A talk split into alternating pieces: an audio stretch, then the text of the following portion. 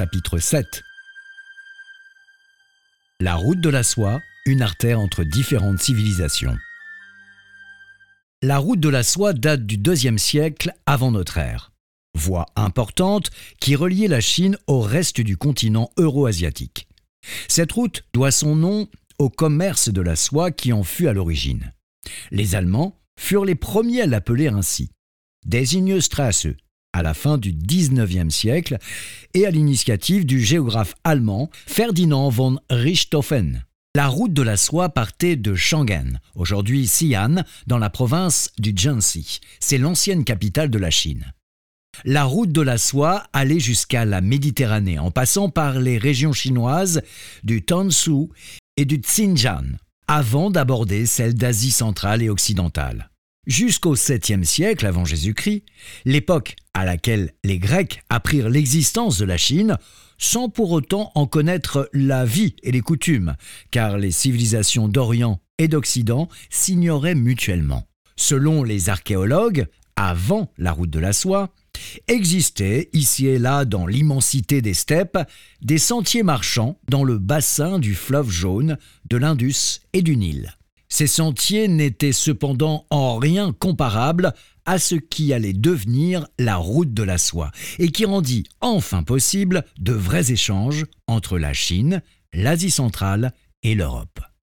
La route de la soie n'a pas seulement été une voie commerciale, elle a établi un lien entre les civilisations anciennes, celles de la Chine, de l'Inde, de l'Égypte, de la Grèce et de la Mésopotamie, et elle a construit un pont entre l'Orient et l'Occident, favorisant les échanges scientifiques et technologiques. Grande artère du continent euro-asiatique, véhiculant histoires et cultures, la route a facilité les rencontres entre les populations de toutes les régions traversées. Les différentes civilisations s'y sont croisées, s'enrichissant mutuellement et donnant naissance à de nouvelles cultures. Passage menant à l'ouverture d'une Chine millénaire sur le reste du monde, la route lui a permis de se nourrir de cultures différentes de la sienne, tout en façonnant sa propre identité. L'histoire de la nation chinoise est désormais marquée par les apports culturels parvenus jusqu'à elle par la route de la soie. Tang un pionnier.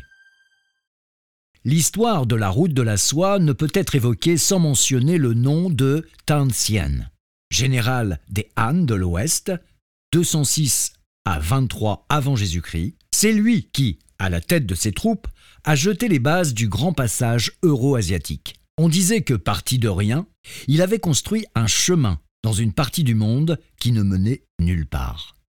Tanxian et ses compagnons d'exploration ont ouvert la porte de l'Occident, dont les Chinois imaginaient sans le connaître encore qu'il refermait mille merveilles et autres curiosités. Du temps de l'empereur Huhu des Han, de 141 à 87 avant Jésus-Christ, 36 petits États existaient à l'ouest qui furent tous vaincus par les peuples nomades de la steppe. Leur puissance grandissante menaçait les Han et coupait toute communication entre la Chine et l'Occident. Afin de les éliminer, l'empereur Hu envoya Tenzien accompagné d'une centaine d'hommes comme ambassadeur en terre occidentale, mais il fut pris prisonnier dès son arrivée en territoire ennemi. Au bout de dix ans d'incarcération, Tenzien réussit à s'échapper et à revenir à Shangan, suivi des deux seuls rescapés de la troupe, les récits qu'ils firent du Grand Ouest impressionnèrent les ministres de la cour et leur ouvrirent de nouveaux horizons.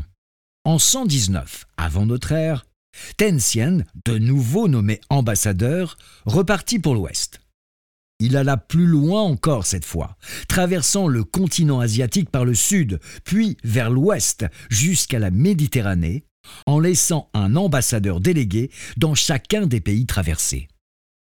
Les deux voyages de Tenzien ayant établi la voie vers l'ouest, l'empereur Wu entreprit de renforcer les liens avec les pays étrangers et encouragea le commerce.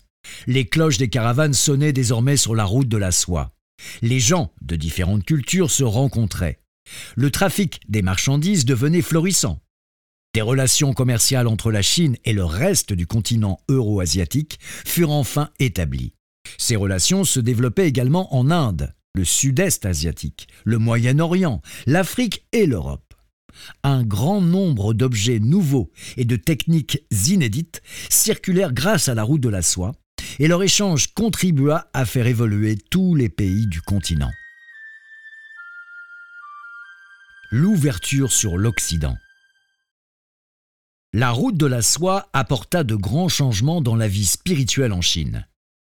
La culture et les techniques chinoises, comme la fabrication du papier et l'imprimerie, se répandirent jusqu'à dans les pays occidentaux, tandis que l'art, la philosophie et les religions de l'extérieur vont pénétrer en Chine.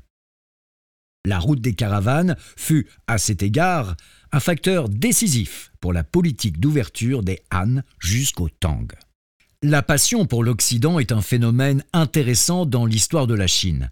Elle traduit son désir de connaître d'autres cultures. À l'Est, la mer n'offrait d'autres vues que les lointaines îles japonaises, tandis qu'à l'Ouest, non seulement on y connaissait des tribus, mais on savait aussi que d'autres peuples vivaient par-delà les montagnes et les déserts. Dix siècles avant Jésus-Christ, des explorateurs chinois étaient déjà persuadés que dans un Occident lointain, des cités prospères produisaient de beaux objets et des œuvres d'art, et que des gens d'une autre couleur les habitaient.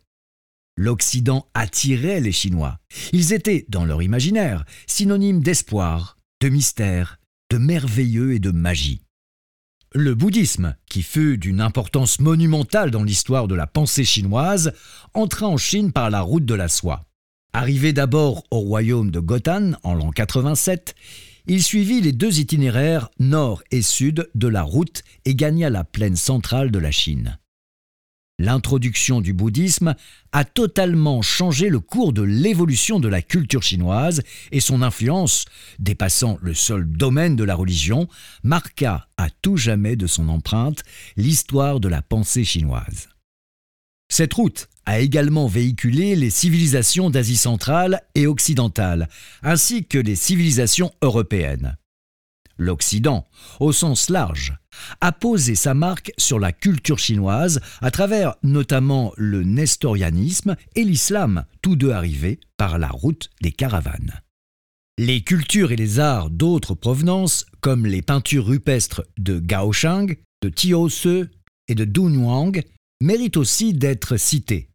Ces villes d'oasis renferment des vestiges splendides qui resteront à jamais dans l'histoire des échanges entre la Chine et l'Occident.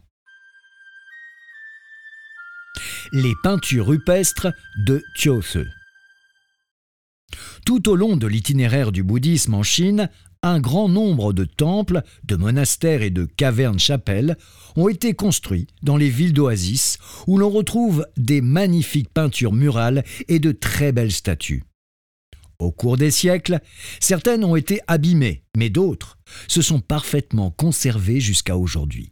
Les grottes de Tiose regroupent les meilleures de ces peintures qui, selon les historiens de l'art, sont les chefs-d'œuvre des chefs-d'œuvre et représentent le summum de l'art de l'Asie centrale. La plupart des peintures rupestres de Tiose sont d'inspiration bouddhique et retracent les vies antérieures et présentes du Bouddha. Elle reflète l'interpénétration des différentes traditions d'origine indienne, égyptienne, grecque, mésopotamienne et d'Asie centrale.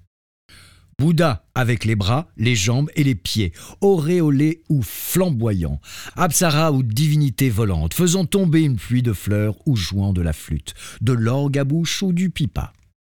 À côté de figures chinoises, on trouve Apollon dans son char à deux roues, l'aigle à deux têtes, le roi des oiseaux aux ailes d'or et à visage humain, l'hippocampe ailé, et les pigeons, une couronne de fleurs à la bouche, comme dans les peintures grecques.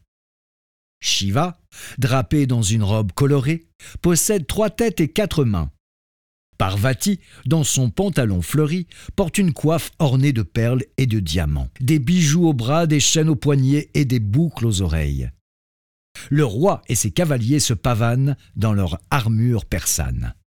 Les adorateurs sont vêtus de tuniques à col retourné et de jupes en dentelle. Les peintres portent une perruque noire à la grecque et tiennent à la main pinceaux et palettes. Toutes ces effigies sont d'une beauté extraordinaire. Les nus dans les peintures rupestres sont particulièrement remarquables. Le corps dénudé des femmes, à la peau généralement sombre, trône dans une posture séduisante au milieu de la grande assemblée de la prédication de la loi.